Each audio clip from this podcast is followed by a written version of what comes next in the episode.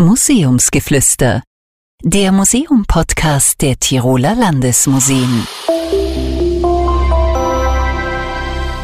Wer oder was bestimmt, was wir essen?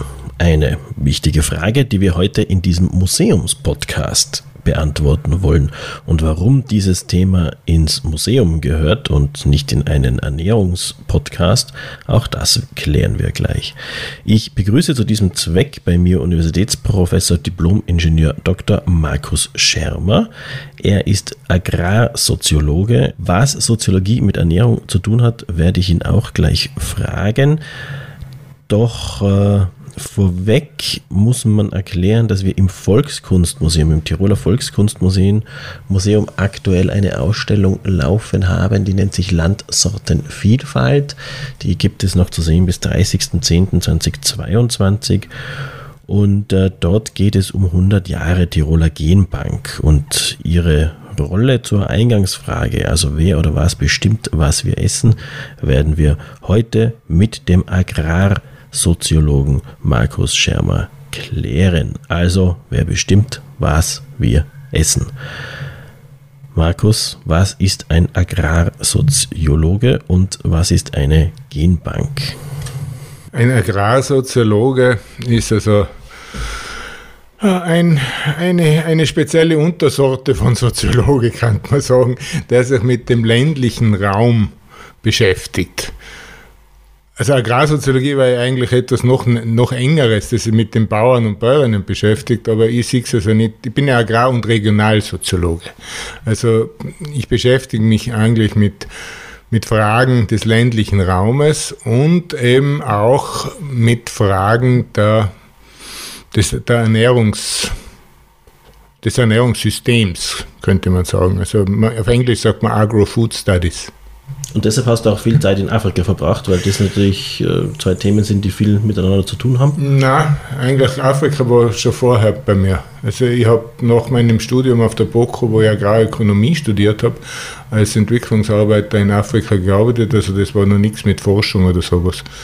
Und habe seit 35 Jahren eben äh, eine Beziehung zu den Leuten im südöstlichen Afrika. Okay. Und was ist eine Genbank? Ja, Genbank ist an und für sich ein Reservoir von alten Sorten, alten Rassen.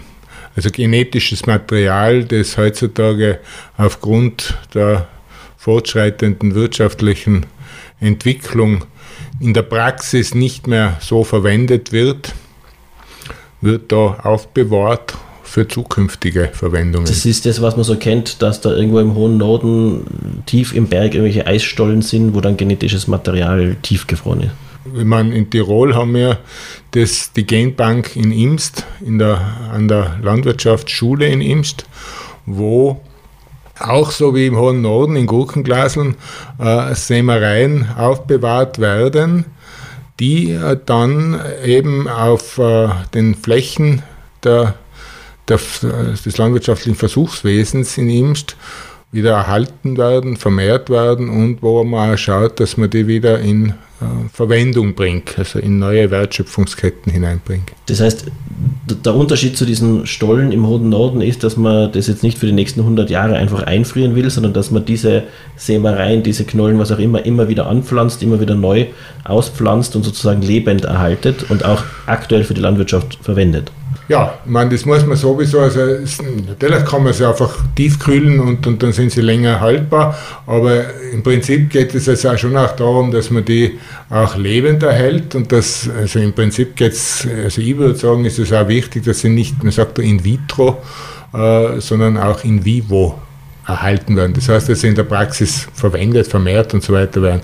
Das geht natürlich nicht für alle, sondern das ist immer wieder etwas, was aktuell auf aufpoppt oder, oder wieder neu entwickelt wird, dass eben für gewisse Eigenschaften auf altes Saatgut zurückgegriffen wird. Warum muss ich da auf altes Saatgut zurückgreifen? Ja, was, ist so, was, ist der Unterschied zwischen altem Saatgut und neuem Saatgut? Vielleicht muss man das vorher ja, erklären. Es ist so, dass also das, was in, in, in Tirol in dieser Genbank ist, äh, wurde vor 100 Jahren, darum also auch diese Ausstellung, weil es eben ein Jubiläum ist, vor 100 Jahren von einem gewissen Erwin Mayer gesammelt und das sind Sorten, die noch nicht züchterisch bearbeitet wurden. Das heißt, die heißt man Landsorten. Das sind, der hat also von, von Bäuerinnen und Bauern äh, diese Sorten begonnen zu sammeln.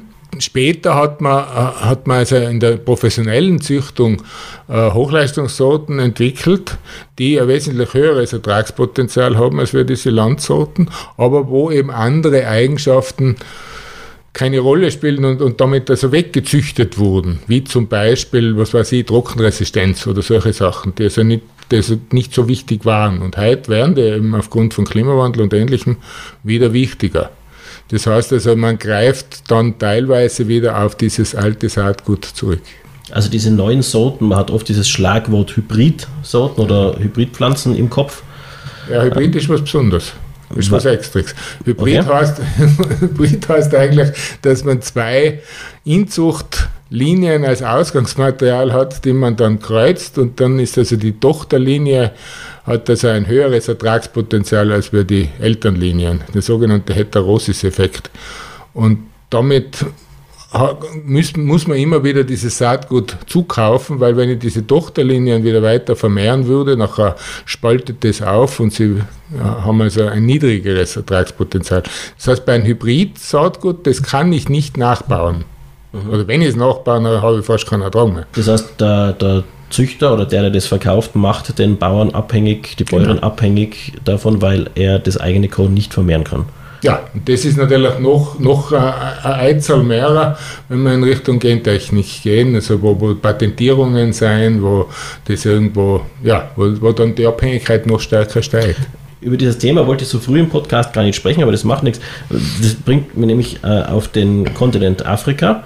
Ähm, dort werden diese Sorten ja verwendet, auch um die Menschen dort abhängig zu machen und Geld damit zu machen, oder wäre das zu böse formuliert?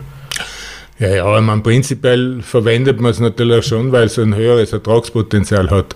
Das war also das, das Thema der grünen Revolution, die in die 60er Jahre äh, weltweit grassiert hat und die bei uns eigentlich eben gut funktioniert hat. Also wenn man sich das anschaut, wie die Produktivitätssteigerung in, in Europa nach dem Zweiten Weltkrieg war, war ja phänomenal. Wir haben ja innerhalb von 10, 15 Jahren von, von einer Hungersituation sind wir in eine Überschusssituation gekommen und hat die Milchseen und, und, und, und, und Butterberge und, und Getreideberge und was weiß ich was geben in Europa. Aber dieser Überschuss der Getreideberge zum Beispiel, diese Getreideberge kann ich nicht nehmen, um sie wieder anzupflanzen, die muss ich vernichten.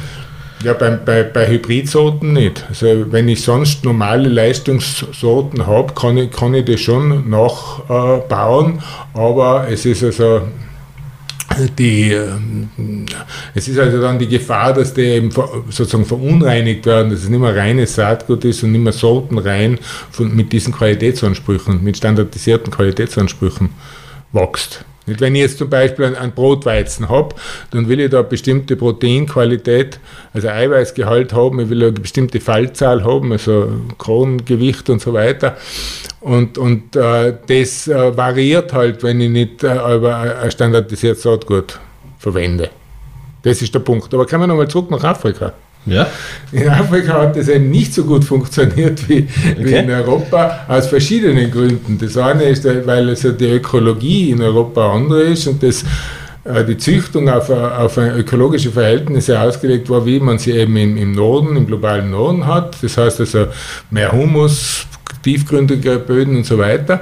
Das zweite war, und Klima auch, auch so wie im Norden. Das zweite war, dass die Leute also nicht die Ausbildung gehabt haben, äh, mit diesen neuen Technologien entsprechend umzugehen. Und das Dritte ist, dass man einfach auch nicht die, dass man das in Europa das ja deswegen so gut funktioniert hat, weil man da Arbeitskräfte freigesetzt hat, die man in der Industrie braucht hat. Wenn ich in Afrika im Land Arbeitsplätze freisetze, nachher enden die in den Slums der Städte. Mhm. Das ist also nicht, nicht, nicht, nicht äh, der Wirtschaftsaufschwung, der durch die grüne Revolution in Europa passiert ist, ist also nicht äh, zu erwarten in, in, in Ländern wie Afrika, mhm. also in Kontinenten wie Afrika. Das sind doch sehr, sehr viele Zusammenhänge, die man da bedenken muss. Fangen wir vielleicht von vorne nochmal an. Ihr habt ursprünglich diese, heute nennt man sie Landsorten. Also ja. ich sage jetzt einmal, man hat 100 Getreidekörner und diese 100 Getreidekörner von dieser Landsorte streue ich aus. Dann wachsen da kurze Getreide draus, hohe Getreide, ertragreiche, ertragsarme. Und in Summe auf meinem Feld äh, ist, die, ist die Ausbeute okay. Aber der Vorteil ist, wenn es sehr viel regnet, dann überleben halt die, die damit zurechtkommen. Und wenn es sehr trocken ist, überleben halt die, die damit zurechtkommen. Ich habe also immer einen Ertrag. Aus dieser Landsorte, wenn ich es jetzt richtig verstanden habe, kann ich dann eine Spezialsorte züchten oder sowas. Hochleistungssorte. Oder Hochleistungssorte. Zum Beispiel, ich will, dass die trockenresistent ist. Dann äh, habe ich aus diesen 100 Körnern habe ich dann 100 gleiche Pflanzen, die da rauswachsen, die trockenresistent sind, die ich aber nur vermehren kann. Mhm. Und dann kann ich Hybridsorten machen, die auch genauso gleich sind und noch mehr Ertrag haben, aber die kann ich nicht mehr äh, einpflanzen danach. Ich kann sie einpflanzen, verstanden? aber sie, sie haben einen, einen wesentlich niedrigeren Ertrag. Also die, die, okay. die, es wächst schon was, aber, aber nicht das, was ich haben wollte. Oder nicht, okay. in der, nicht in der Menge, wie ich es haben wollte. Nicht? Und im zeitlichen Horizont äh, sprechen wir da von den, seit dem Zweiten Weltkrieg oder war das vor 7000 Jahren schon? Also ich glaube, vor 7000 Jahren haben wir begonnen mit, mit, dem Anbau. Die Leute haben immer selektiert, natürlich nach dem, was, was für die Standort Bedingungen sein. Nicht? Also wenn ich, wenn ich jetzt in einem feuchteren Gebiet bin, nachher muss ich beim Getreide halt schauen, dass ich von mir aus jetzt weniger rostkrankheitsanfällige Sorten habe, weil die sich in der Feuchtigkeit stärker vermehren. Also ich, bin, ich rede jetzt da nicht in meinem Gebiet, sondern eigentlich in einem okay. fremden Gebiet. Pflanzenbau ja. ist, ist nicht unbedingt mein Spezialgebiet. Aber also, also das heißt, die Leute haben immer schon selektiert nach dem, was, sie, was ihnen wichtig war. Mhm. Und, und der Ertrag war natürlich auch immer ein Punkt, aber der Ertrag war eher davon abhängig, wie ich die Naturbedingungen einkalkuliert. Ob ich, ob ich es jetzt für trockene Verhältnisse, äh, feuchte Verhältnisse etc. Aber dann bleiben wir doch bei der, bei der soziologischen Fragestellung oder einer eher soziologischen Fragestellung. Vor, keine Ahnung, 1000 Jahren oder sowas, ähm, hat man dann also in Tirol ähm, andere Sorten angebaut als in Ostösterreich, weil es andere klimatische Verhältnisse gegeben hat. Aber hat man da auch Handel betrieben dann? Also mit dem Endprodukt zum Beispiel, mit dem, keine Ahnung, Brot oder sowas. Ja, mit dem Brot hat man weniger handelt. Nein, nein, Saatgut ist natürlich immer getauscht worden. Weil, weil eben das äh, sonst äh, mehr oder weniger ermüdet. Nicht? Also das, das, das äh, Ertragspotenzial sinkt, wenn ich immer wieder nachbaue äh, und nicht Auslese mache. Also ich kann Auslese machen und ich kann tauschen. Und man hat immer Saatgut ausgetauscht.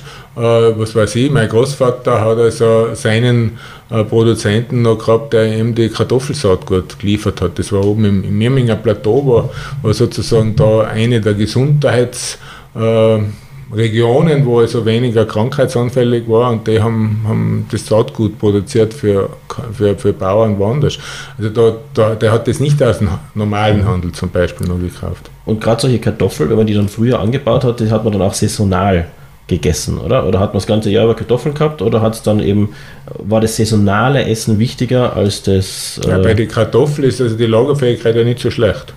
Also ich kaufe jetzt auch für, für den Spargel äh, die vorjährigen Kartoffeln, weil ich einen Bauern habe, der einen guten Keller hat. Okay, dann bleiben wir beim Spargel. Der Spargel wäre ein saisonales Gemüse, oder? Spargel also ist ein saisonales Gemüse. Die Problematik dabei ist, dass wir jetzt immer früher den Spargel haben wollen.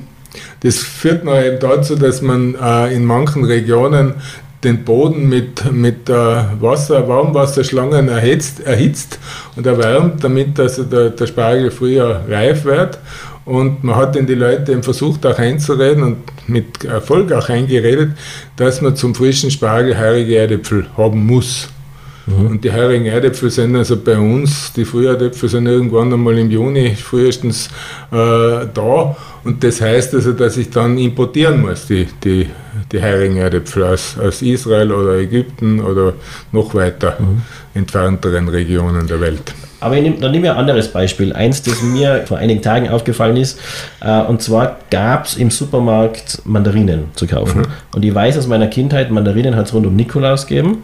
Aber im Ende Mai zeichnen wir das jetzt auf, also Mai, Juni, hat es sicher keine Mandarinen zu kaufen gegeben. Ich weiß jetzt nicht, wo die herkommen, die jetzt ich live sind.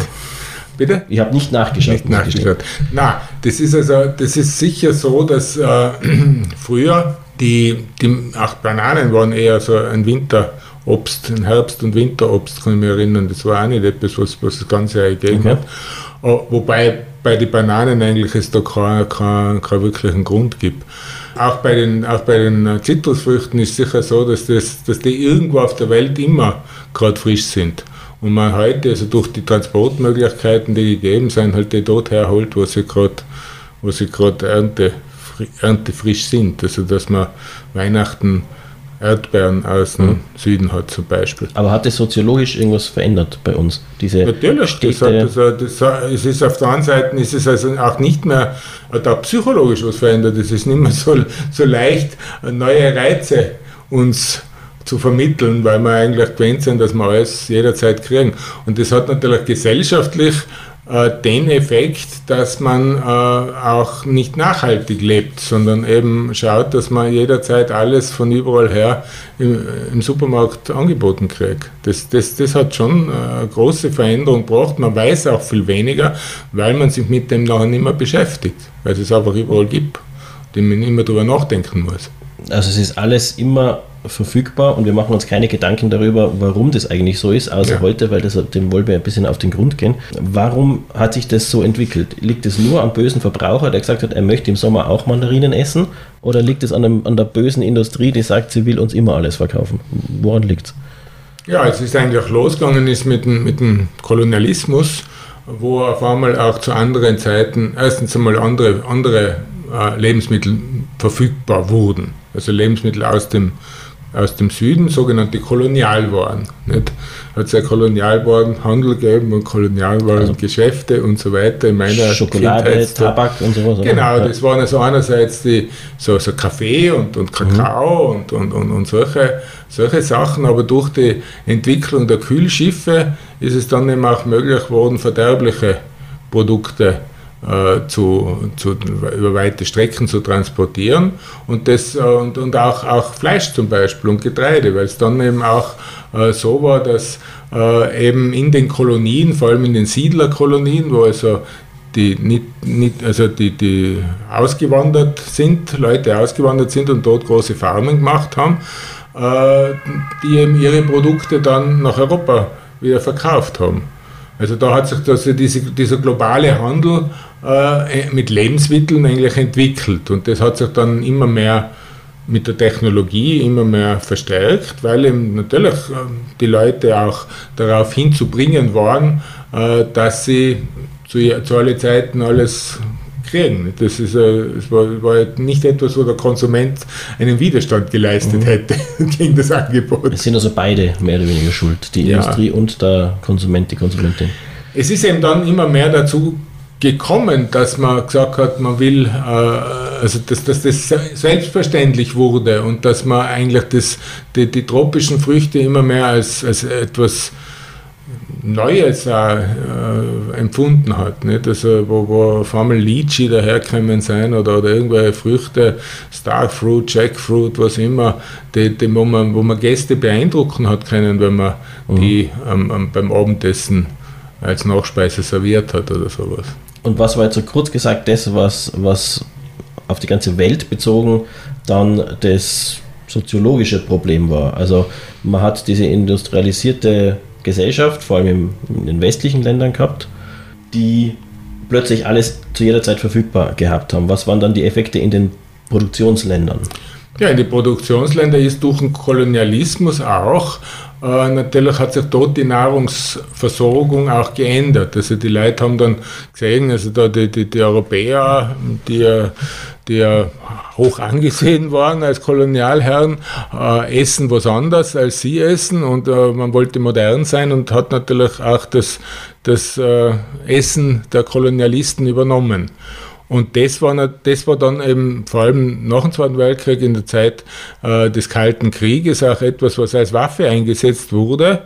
Die Abhängigkeit von Lebensmitteln. Das heißt, also da gibt es diesen berühmten Ausspruch von Earl Bass, der war der Landwirtschaftsminister zu Zeiten von Carter, also in den 70er Jahren in Amerika, der gesagt hat, ich habe gehört, die Menschen in Afrika sind abhängig von unseren Weizenlieferungen. Ich sehe das als eine sehr gute Nachricht, weil wer von unseren oh. Weizenlieferungen abhängig ist, wird nicht kommunistisch wählen. Oh. Also das war die grüne Revolution war auch ein, ein Gegenpol zur roten Revolution in gewisser Weise. Also man hat das, man hat das sehr als, als Waffe eingesetzt, wie es eben auch jetzt zum Beispiel eben wieder als Waffe eingesetzt wird. Nicht? Also im aktuellen Krieg, Krieg da, äh, mit mhm. der Ukraine. Nicht? Inwiefern wird es da als Waffe eingesetzt? Ja, also das, das, das Absperren von äh, Häfen der Ukraine zum Beispiel, die ein, ein wesentlicher Lieferant für Getreide ist, also vor allem für Nahen Osten, Nordafrika, aber auch so, so bis so zum Horn von Afrika. Und die, die also, wo, also die Lieferbeziehungen äh, unterbrochen werden und, und äh, ja, und es, es zu Unruhen wahrscheinlich kommt in, in diesen Ländern und das wird also durchaus auch zur Destabilisierung der, der westlichen Allianz irgendwie verwendet natürlich. Deshalb, weil Putin sozusagen Nahrungskrisen auslöst dadurch im, im afrikanischen Raum, dadurch zum Beispiel eine Flüchtlingswelle in Gang setzt, ja. die dann wieder den Westen destabilisiert, oder?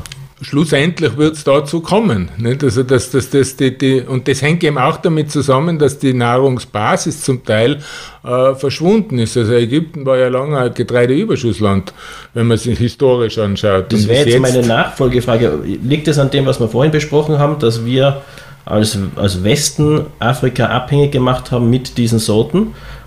Weil warum äh, kann man eben zum Beispiel in Ägypten nicht einfach Sorten anbauen, die für diese Region optimal sind.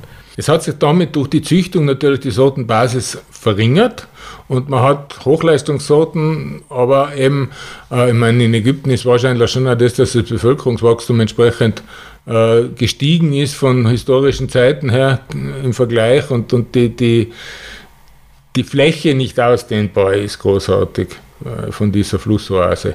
Also würde ich jetzt eher, ohne das genauer, das genauer nachzugehen. Aber gibt es in Afrika andere Zonen, wo man das könnte? Also wäre Afrika, hätte Afrika als großer, riesiger Kontinent die Möglichkeit, sich selbst zu versorgen mit den entsprechenden Getreidesorten? Ja, und also wenn es jetzt, wenn es jetzt hernehme, historisch ist Getreide jetzt außer in Nordafrika kein afrikanisches Grundnahrungsmittel gewesen sondern in Afrika, also im, südlich von, in Afrika südlich der Sahara, äh, war also zum Großteil Hirse äh, des, des äh, Getreidebasis und, und äh, waren also Knollenfrüchte viel wichtiger ursprünglich. Und die gibt es jetzt nicht mehr dort, weil? Die gibt es wesentlich weniger, weil es also nicht als Exportprodukt interessant ist, weil es für den Markt nicht so interessant ist. Der Inlandsmarkt also wird, wird, also, wird, eher vernachlässigt von den Regierungen. Mhm. Die sehen immer nur die, die, die Exportbilanz dafür. Nicht? Also,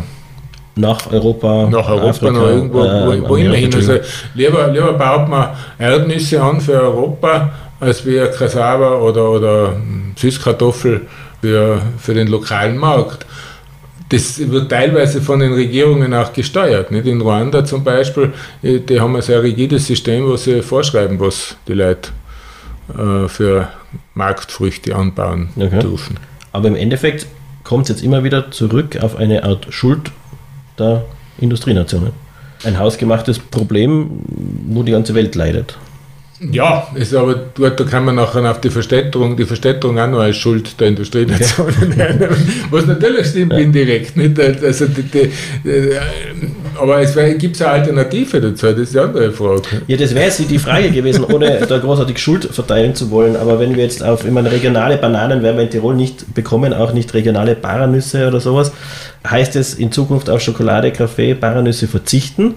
Oder gibt es einen Ausweg aus der ganzen Geschichte, ja, ohne jemandem Schuld zuzuweisen? Nein, nein, also prinzipiell war ja sehr lange eigentlich die Politik, dass man gesagt hat, äh, Grundnahrungsmittel werden, sind zum Beispiel nicht in den Freihandelsabkommen drinnen.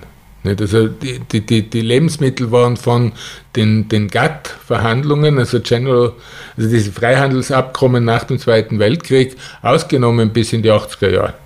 Da hat man das, das sozusagen das, das äh, akzeptiert, dass Lebensmittel etwas ist, was man, was man nach Möglichkeit äh, selber produziert. Nicht? Und Zölle und Zölle einhebt für, für Import und so weiter. Können wir da vielleicht ganz kurz oder kannst du vielleicht ganz kurz erklären, was ist ein Freihandelsabkommen in kurzen Worten? Was, ja, was heißt Freihandelsabkommen das? geht darauf hinaus, dass man sagt, es ist also vorteilhaft, wenn äh, sich Staaten spezialisieren und untereinander äh, tauschen oder, oder handeln und äh, dazu eben keine Zölle äh, einheben, sondern, sondern das äh, zoll, zollfrei machen. Nicht? Also Handels, äh, Freihandelsabkommen sind das Abkommen, wo die Zölle äh, abgebaut werden.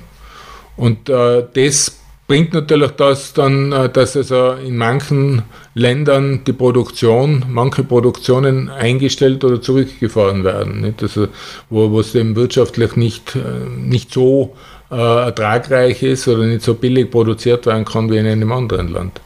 Das klingt jetzt eher positiv. Was ich mich erinnere, damals bei dieser Freihandelsabkommen-Diskussion mit, ich glaube, Amerika war das, da ging es um die Hühner dass wir für Hühnerfleisch einen Betrag X pro Kilogramm zahlen, aber wissen, es ist in zum Beispiel Tirol produziert unter halbwegs ethisch korrekten Bedingungen. Und gäbe es dann ein Freihandelsabkommen mit Amerika, wo man also Käfighaltungen hat, die übelst ausschauen, dann dürfte man dieses Fleisch zu einem sehr billigen Preis importieren und der Tiroler äh, Rassehuhnbauer äh, geht pleite und wir kaufen alle nur noch das Billighuhn aus Amerika. Da muss ich jetzt ein bisschen korrigieren. Ja, ja. Also erstens werden Masthühner nicht in Käfigen gehalten, sondern Legehühner, wenn überhaupt. Äh, und zweitens war es also da nicht die Auseinandersetzung war zum Teil das, wie das Huhn, Hühnerfleisch äh, also wie das Huhn produziert wird und wie die Qualität des Hühnerfleisches ausschaut. Also man hat da von den Chlorhühnern gesprochen, die genau. also desinfiziert werden nachher. Und das hängt wieder eigentlich damit zusammen, dass die Amerikaner ein anderes Risikobewusstsein haben als wir die Europäer. Nicht bei uns ist, wir gehen sehr stark auf die Produktionsweise ein und sagen, wenn es Bio ist und, und, und also ein gutes Leben gehabt hat und, und, und gutes Futtermittel gekriegt hat, dann ist das gute Qualität und ist das, äh, haben wir, essen wir mit weniger Risiko. Wir haben Angst, dass wir da Chemie akkumulieren im, im Körper. Die Amerikaner sagen, so, solange das am Schluss das Produkt äh, hygienisch ist, passt der Laden. Nicht ganz wurscht, wie das produziert worden ist. Und, und darum eben desinfiziert man eher dort das Fleisch und äh, macht weniger Vorschrift, wie die Produktionsbedingungen sind. Gut, aber trotzdem wäre das Fleisch mit so einem Freihandelsabkommen dann günstiger zu erwerben. Es ist aber nicht mehr der Tiroler Bauer. Das heißt, der geht pleite. Wenn ich eben sage, ich, ich reguliere nicht die Art, wie das produziert wird, dann kann ich die, die billigste Produktionsweise hernehmen und würde dann eben äh, den, den, den Tiroler Bauern mit billigen mit billig produziertem Fleisch konkurrieren können und der geht pleite, wobei die Hühner da vielleicht sowieso nicht das beste Beispiel sind. Okay, aber trotzdem Freihandelsabkommen, ist, ist das jetzt die Lösung dafür, dass wir... Es eben, eben nicht. Das, okay. wird, das, das Freihandelsabkommen ist also eine, ein, hat den Effekt, dass es sozusagen äh, eine, ein Race to the Bottom vom Preis her gibt, also dass der billigste halt, halt äh, sich durchsetzt. Und das heißt also dann, dass Abhängigkeiten entstehen, die dann auch eben in, in Fallen von Krisen äh, uns auf den Kopf fallen. Also in Krisen, da würde uns jetzt die Genbank zum Beispiel helfen, wenn es um pflanzliche Nahrungsmittel geht weil äh, gäbe es so eine Krise und wir würden kein Saatgut mehr von irgendwo bekommen, dann hätte man die Genbank und hat sozusagen zumindest die Landsorten, die auf Umweltbedingungen noch gut ja, reagieren. Aber da braucht man auch wieder ein paar Jahre, bis wir die, in der Menge das, das Getreide in dem, der Menge haben, dass es uns wirklich außerreißen hat. Also äh, für akute, für akute Probleme nutzt uns das weniger, mhm. sondern es ist eh, eher etwas, wo man sagt, also längerfristige Anpassungen, nehmen wir her Klimawandel, das ist ja nicht irgendwas, was, was jetzt äh, voriges Jahr noch nicht gegeben hat und heuer volle Zuschlag, sondern das ist etwas, was graduell sich mehr oder weniger entwickelt. Da kann ich sagen, okay, äh, durch den Klimawandel gibt es von mir aus gewisse Krankheiten und wir können schauen, ob es da äh, Sorten gibt, die da besser sind äh, oder, oder eben trockenheitsresistente äh, Sorten etc. etc. Und dann kann ich, wenn ich das herausgefunden habe, wie dieser Wirkmechanismus ist, dann kann ich also schauen, dass wir innerhalb von einigen Jahren äh, das entsprechend in, in gro so großen Mengen da haben, dass es auch einsetzbar ist. Das, zu, ein Beispiel war die Fisser Gerste, nicht? Mhm. relativ bekanntes Beispiel, wo, wo, wo, wo es eine, eine, eine alte Sorte ist, die schon praktisch verschwunden ist, wo jemand den Fiss ein Sackel noch gehabt hat und gemeint hat, er kann das auch anbauen und das hat nicht mehr gekeimt und in der Genbank hat man es gehabt und das wurde dann vermehrt und daraus hat man, macht man jetzt äh, eine Sorte vom Zillertalbier. Also das, das ist eine, eine, eine Verwertungskette, die sich da aufbauen hat lassen, zum Beispiel. Das heißt also ein bisschen ein Weg zu einer, ich glaube es bezeichnet sich als Agrobiodiversität. Das heißt ja. verschiedene Sorten, die man lokal anbaut, also nicht eine Weizensorte in ganz Tirol und eine was nicht Kartoffelsorte in ganz Tirol, sondern verschiedene. Es ist nicht ganz Tirol, das war also in ganz Österreich. Ich habe jetzt auf die, auf die Region ja, ja. Äh, bezogen, ja. Ähm, weil ich habe auch gelernt in dieser Ausstellung, es gibt in Tirol oder in der Genbank gibt es glaube ich 300 Apfelsorten. Ja. Wenn ich in den Supermarkt gehe, gibt es drei Apfelsorten. Ja. Das ist also, es sind auch 70 Kartoffelsorten in der Genbank und wenn Sie schauen, dann haben Sie, äh, äh, oder wenn du schaust im, im, im Supermarkt, hast halt, wenn es gut geht, eine festkochende und eine mehlige mhm. Sorte. Nicht einmal das ist heutzutage noch, noch ein, ein Kriterium.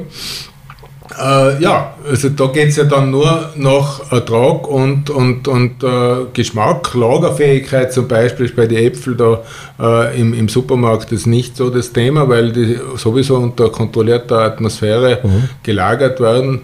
Äh, und früher hat man gesagt, da gibt es Äpfel, die werden erst im Februar genussreif, weil sie vorher noch nicht noch nicht lang genug gelagert waren. Mhm. Also das, das, sind, das sind ganz unterschiedliche Kriterien auch eben für der Verwendung. Nicht, dass die, die, die Aber doch auch für unsere Gesundheit. Wenn ich jetzt das ganze Jahr über die gleiche Apfelsorte ist, ist für mich ja sicher nicht so gesund, wie wenn ich 20 verschiedene Sorten übers Jahr verteilt äh, konsumiere. Ja, da, da, bin ich jetzt überfragt, wie weit das ein gesundheitlicher Effekt hat. Ich nehme an, dass die Nährstoffzusammensetzung nicht aber die gleiche ist. Ich hätte auf jeden Fall immer mal wieder ein neues Geschmackserlebnis, wenn ich mhm. äh, verschiedene Sorten Es gibt hab. einen Bananenapfel übrigens, ja. äh, habe ich gesehen in der Ausstellung, der schmeckt ganz leicht nach Banane anscheinend. Ja, also es gibt, es gibt äh, un, äh, unglaubliche Vielfalt, die also dem zum Opfer fällt dann, dass man standardisiert im, im Großhandel. Nicht? Also im Großhandel äh, gibt es Qualitätsklassen und äh, da fallen von den Äpfeln wahrscheinlich schon einige durch, weil sie also ein bisschen schrofanfälliger sein zum, von mir aus und damit also leichte Flecken haben oder äh, nicht, äh, ja, äh, also aus irgendwelchen optischen Gründen nicht hinpassen.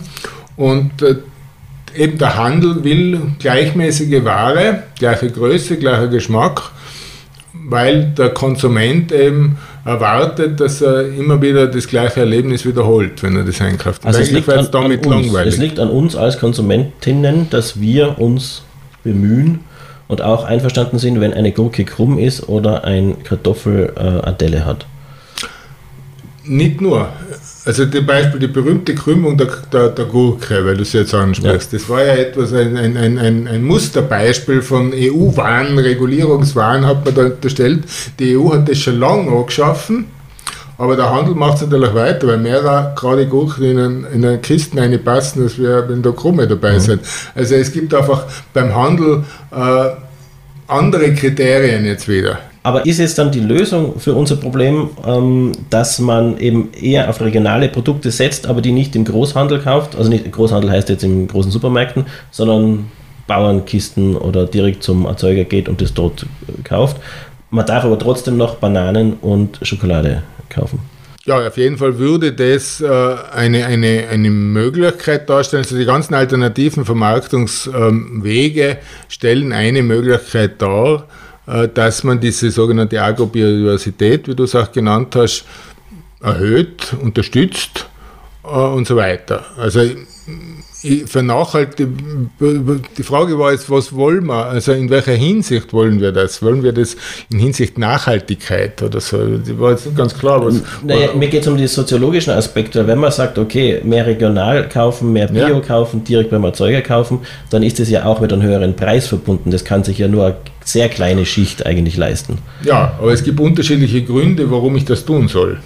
Man kann das tun, um die Umwelt, der Umwelt etwas Gutes zu tun, weil man weniger, äh, weniger Transportkilometer hat. Ich kann das tun aus regionalwirtschaftlichen Gründen, weil mir wichtig ist, dass die kleinbäuerliche Struktur erhalten bleibt.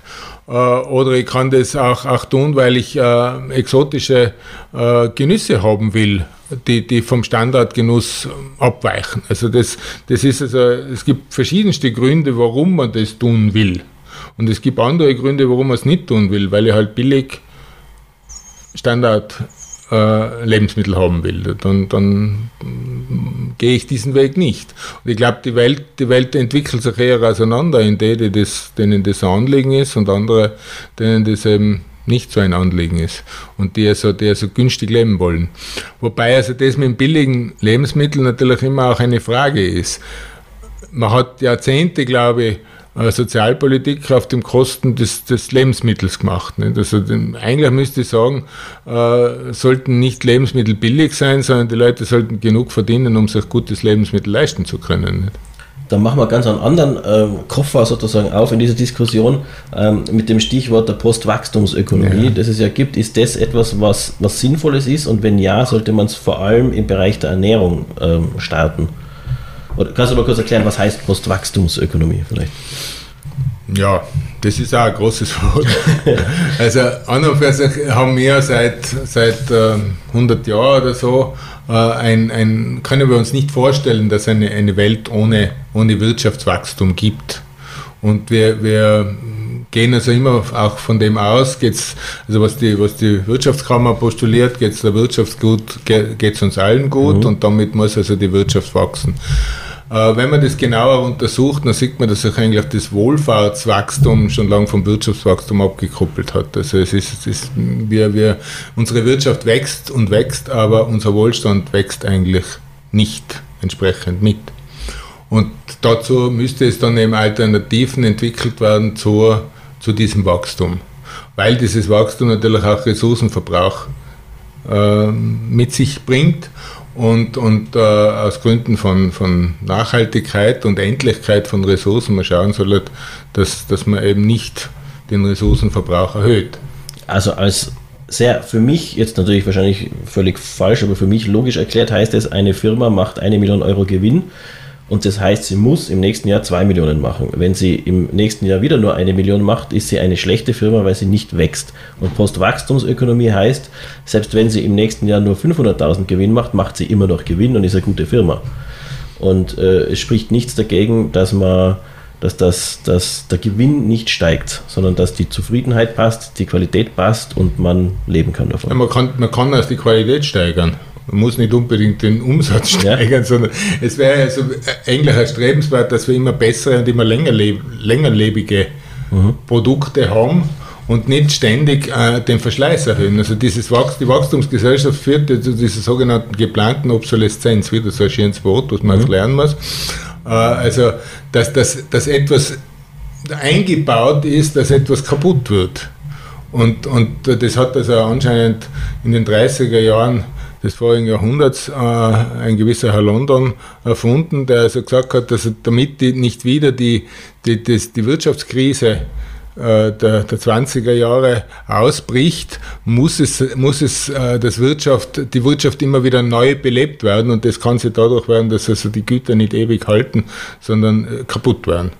Und das war also ein, auch ein Punkt, warum wir für dieses Wirtschaftswachstum, dass wir immer wieder neue Produkte machen. Und, und jetzt haben wir, wir müssten also in eine Repair, Reparaturgesellschaft uns weiterentwickeln, wo es also nicht interessant ist, möglichst viele neue Güter herzustellen, sondern möglichst die Güter lang zu erhalten. Und ich zahle also lieber für die Reparatur, als wenn als wir das was Neues kaufen. Wobei das beim Essen nicht geht.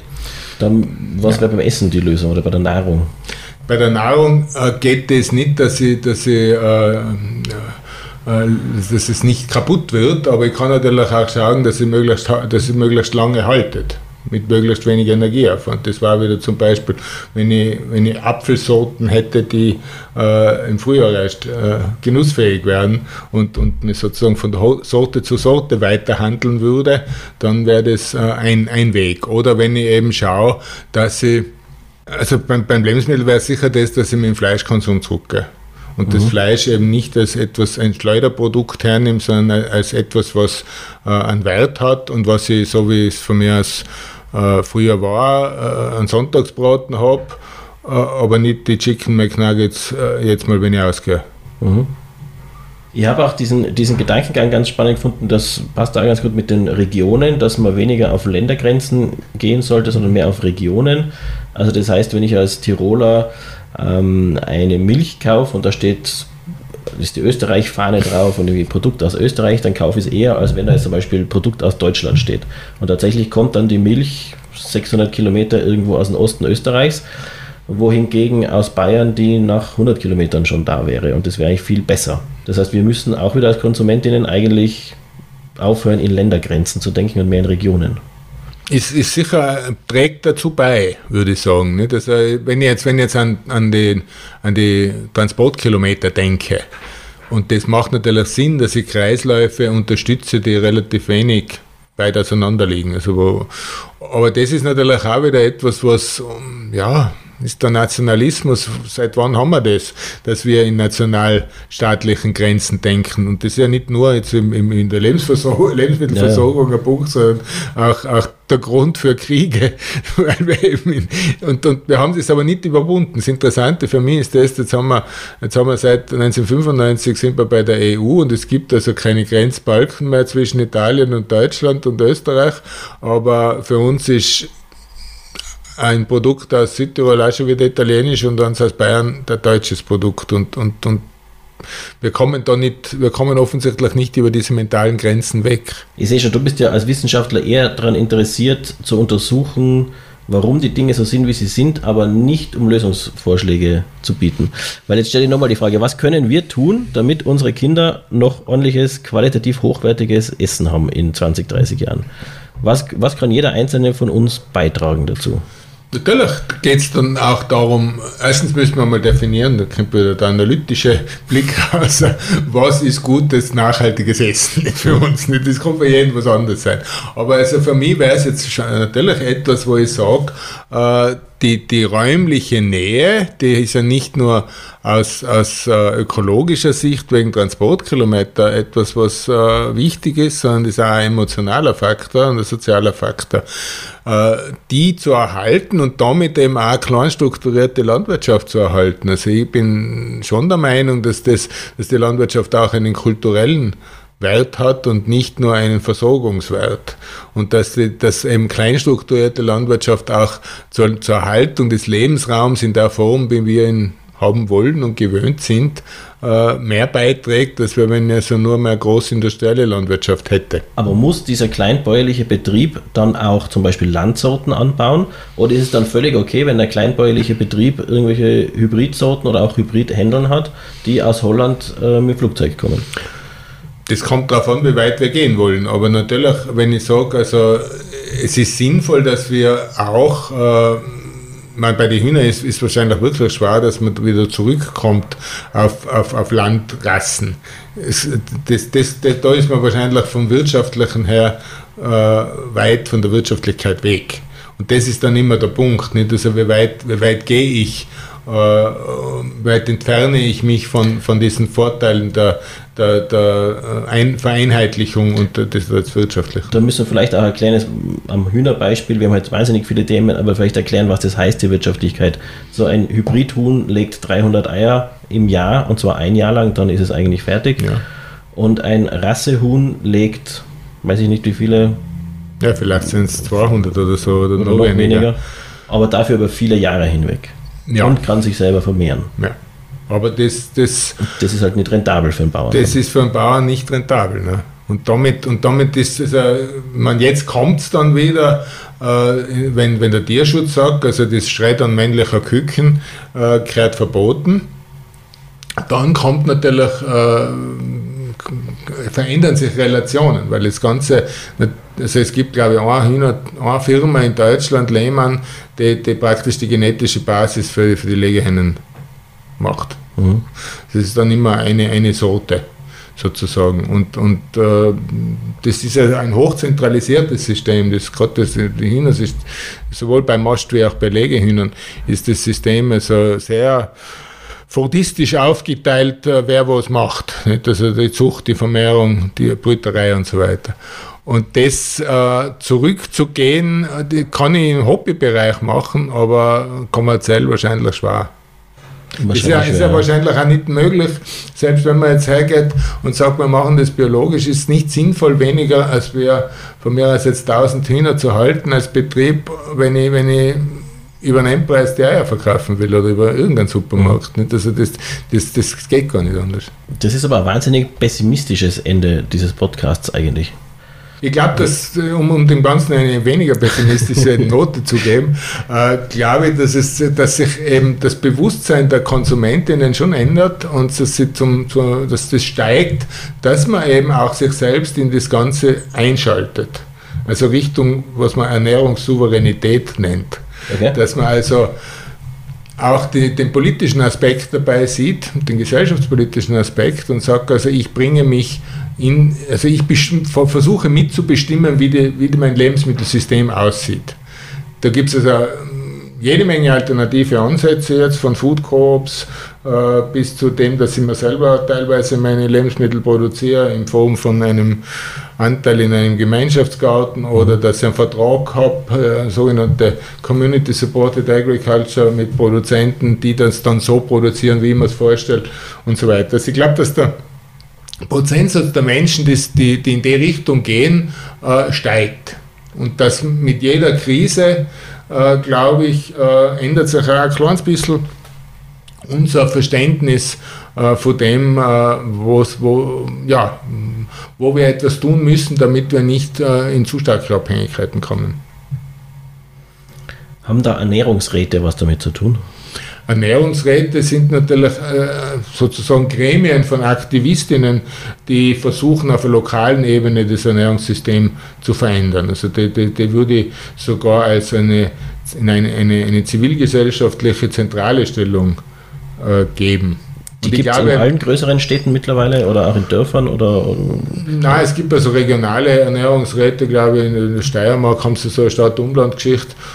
Es, ist, es würde eigentlich meiner Meinung nach immer dazugehören, dass man nicht nur die Stadtgrenzen sieht, sondern eben die, mhm. die, die Versorgungsregion rundum, genau. weil sonst funktionierte das nicht. Aber es geht ja jetzt nicht nur um, um reinen Zugang zu Lebensmitteln, sondern beim Ernährungsrat und äh, geht es ja eigentlich viel mehr, dass man also die Stadt auch so plant, dass Produktionsflächen wieder möglich sein und so. Also das, das ist eigentlich ein, planerischer Ansatz, der da notwendig ist, nicht nur von der Logistik her und, und, und, und so weiter, sondern dass man auch sagt, wie, wie wird Raum genutzt. Das heißt, wir als Konsumenten, Konsumentinnen müssen uns ändern, der Handel muss sich ändern und die Produzenten, der Gesetzgeber und es gehört aber alles zusammen irgendwie. Wir müssen eigentlich immer und stetig daran arbeiten. Also ich habe ich hab oft der, ein Problem damit, dass man dem Kaufverhalten des Konsumentin, der Konsumentin äh, alles in die Schuhe schiebt. Also dass man sagt, die, die tägliche Abstimmung findet im Supermarkt statt. Das stimmt nur bedingt, weil die Rahmenbedingungen unseres Lebens auch uns sagen, wie wir abstimmen müssen ja. und was wir für Produkte kaufen. Äh, und deswegen muss auch von Seiten des, äh, der, der, Gesetzgebung und so, müssen die Strukturen entsprechend äh, geändert werden oder, oder ja, beeinflusst werden, dass wir ein nachhaltigeres System haben. Und das geht eben am besten vielleicht sogar auf einer lokalen Ebene, weil man da die Zivilgesellschaft das mit beeinflussen kann, wie das ausschaut. Also Ernährungsräte konkret irgendwer sagen können, in Schulen soll also lokale biologisch produzierte Lebensmittel gegessen werden und solche Sachen. Das kann ja auch jeder, jeder einzelne, jedes einzelne Elternteil eigentlich machen, dass man mal in die Schule geht oder in den Kindergarten geht und einmal nachfragt, woher kommt denn das Essen eigentlich, was da meinen Kindern nämlich vorgesetzt wird. Ja, Wobei, das, das wäre wahrscheinlich vorlaufend sogar, oder nachlaufend dem, dass ich herausfinde, wo, woher das kommt, wäre das, dass ich mit den anderen Eltern rede. Weil das Problem, glaube ich, ist, dass da in einer Elterngruppe vielleicht zwei sind, die ein, ein höheres Bewusstsein haben und da Veränderungen wollen und die anderen sagen, nein, nein, nein, meine Kinder brauchen Fleisch oder was weiß ich was nicht. Oder es ist egal, wo das Fleisch herkommt, ja, ob das ja, jetzt da, okay. Also da ist Bewusstseinsbildung natürlich noch ein Riesenthema. Ja.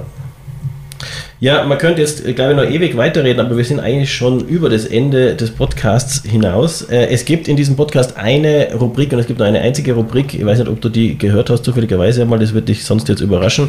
Und zwar stelle ich immer die Frage, welches Museum ich noch besuchen sollte, bevor ich jetzt, um hier im Jargon zu bleiben, ins Gras beiße.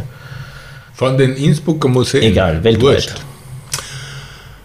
Äh ja, ich war jetzt gerade einmal im, im, im, vor einem halben Jahr oder dreiviertel Jahr im Munch-Museum in Norwegen im Neuen. Es ist schön. Aber noch schöner finde ich afrikanische Museen, wenn man einen guten Führer hat. Sie war mal in einem Museum in Burkina Faso, wo 14 oder 20 Gegenstände drinnen waren und man zuerst denkt, so eine mickrige Partie und dann hat mir jemand in einer Stunde, eineinhalb jeden Gegenstand erklärt und ich bin sehr bereichert ausgegangen. Danke.